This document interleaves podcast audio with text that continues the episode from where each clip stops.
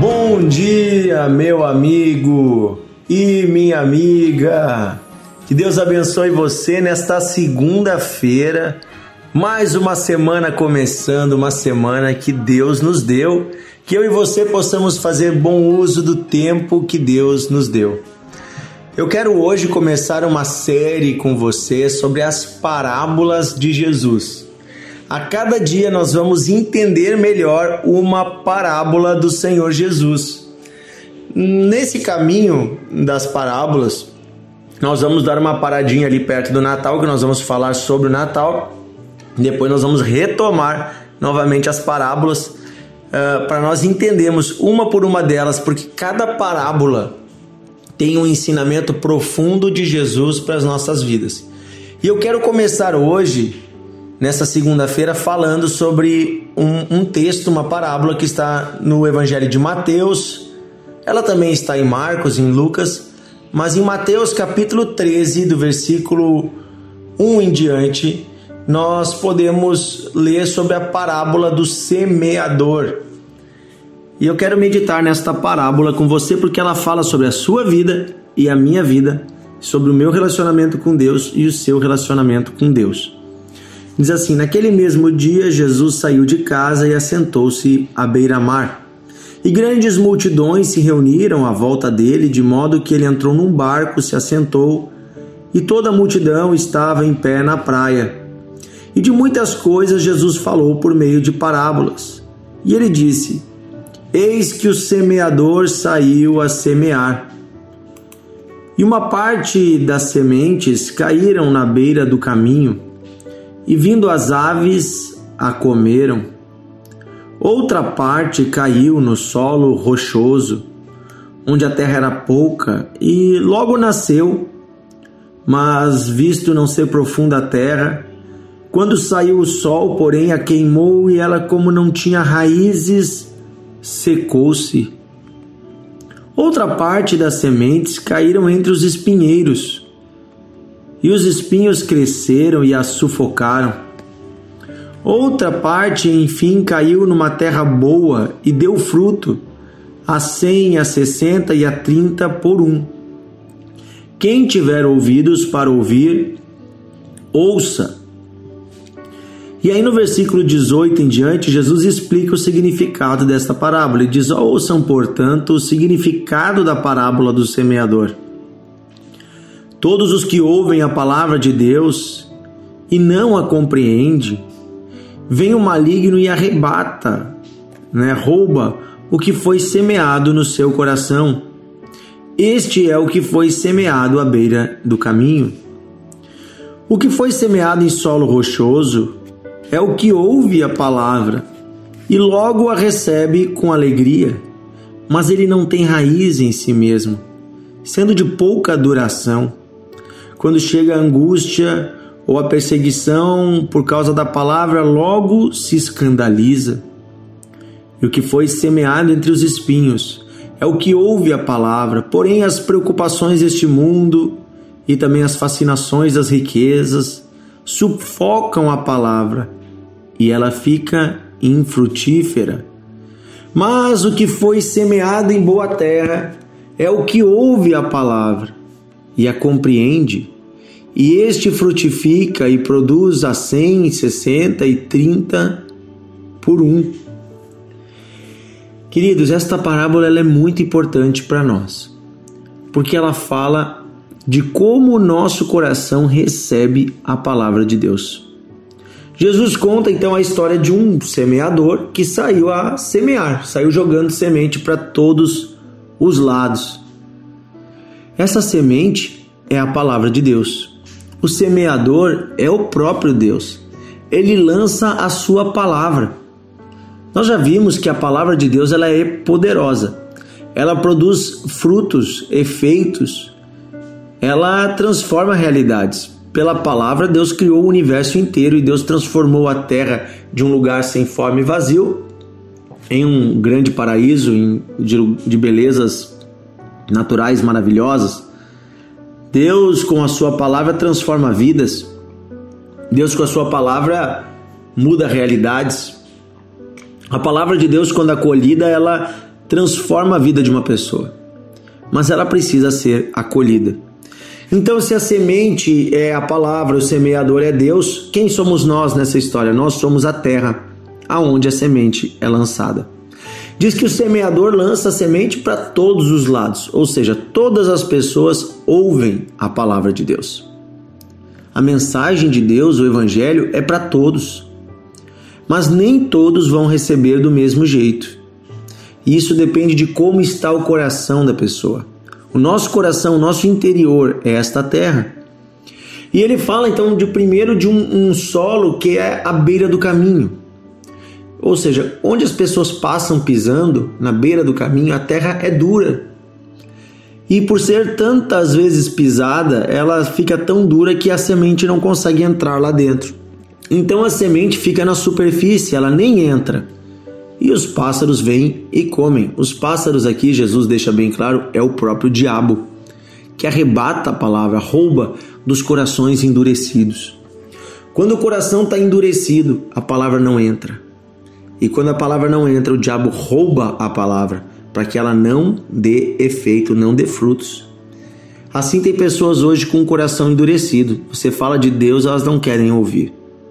Às vezes está endurecido por causa dos seus próprios pecados, às vezes está endurecido por causa de mentiras que foram ensinadas para essa pessoa, às vezes está endurecido de tanto que ela foi ferida na vida e ela ainda culpa Deus, ela acha que Deus é o culpado dos seus sofrimentos. Às vezes ela está endurecida, né, porque ela está tão focada em outras coisas, não tem lugar para Deus. O segundo tipo de pessoa, Jesus diz, é aquela que é comparado a um solo rochoso. Ele até recebe a palavra. É um lugar que tem pedras e pouca terra, né? Aqui, aqui na minha casa nós temos em volta no pátio algumas partes que tem brita. Às vezes caem umas sementes ali de uma árvore que tem aqui do lado no meio da brita. Dá uma chuva, dá um sol, ela brota. Mas quando vem o sol forte, ela seca e morre porque não tendo raízes profundas e não tendo solo, é no solo que se segura a água.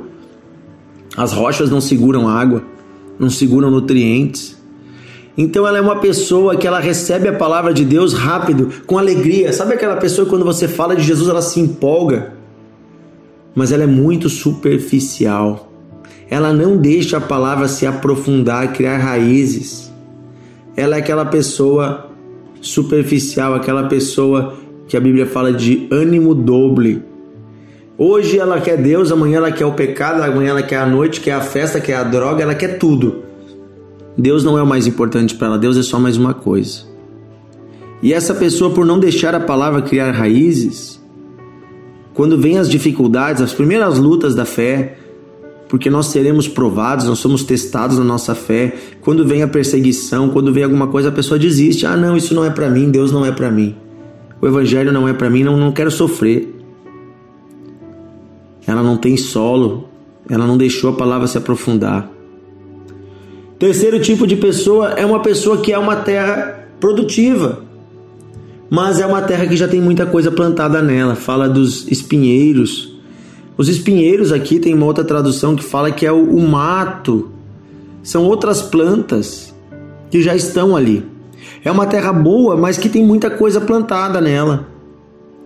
E aí você semeia a palavra, a palavra de Deus é só mais uma planta no meio daquele monte de plantas que já tem ali. E aí a palavra até cresce, mas ela é sufocada pelas outras plantas. Então ela cresce, e em Lucas diz isso, mas não dá fruto. Por quê? Porque tem muita coisa nesse solo. Tem muita coisa, tem, tem, tem mato, tem arbusto, tem árvore, tem sombra, não, não tem, não pega sol direto na palavra. Sabe o que, que é isso? É aquela pessoa que, que até vai na igreja, mas que tem Deus como mais uma coisinha na sua vida. Ela gosta disso, daquilo, daquele outro e também gosta da palavra de Deus. Se sobrar um tempo para Deus, tá beleza. E hoje em dia, eu vou ser bem sincero, me parece que uma boa parte dos cristãos faz parte desse time. O time das pessoas que tem a Bíblia como um complemento na sua vida. E por fim, né, não produz fruto. Por quê? Porque a planta não consegue se desenvolver adequadamente. O solo está com a sua energia sendo roubada por outras plantas. Aqui fica uma lição para nós. Para que a gente possa dar fruto, a gente tem que deixar Deus arrancar tudo que não é dele. E a palavra tem que ser o centro. A palavra de Deus tem que ser a planta principal na nossa vida. E aí fala de um quarto tipo de solo, que é uma terra boa e limpa. O que, que é isso? É aquela terra que o agricultor passou e arrancou tudo. Passou ali, né? O arado, o arado vai arrancando as outras plantas também, vai arrancando as outras coisas. É uma terra que foi limpa. Uma terra quando está arada, você olha, é aquela terra que foi virada. Não tem nenhuma planta nela. Tá tudo limpo. E aí a semente que você lança, ela vai ter prioridade para crescer. Porque toda a energia do solo está destinada àquela semente. Ou seja, é uma pessoa que diz assim: Eu quero Deus em primeiro lugar na minha vida. Eu quero colocar Jesus em primeiro lugar e a palavra dele é a verdade. Eu vou viver por ela. Ela é o centro. O resto é, é, é periférico. Meu casamento é importante, mas mais importante é o que Deus fala para mim sobre o meu casamento.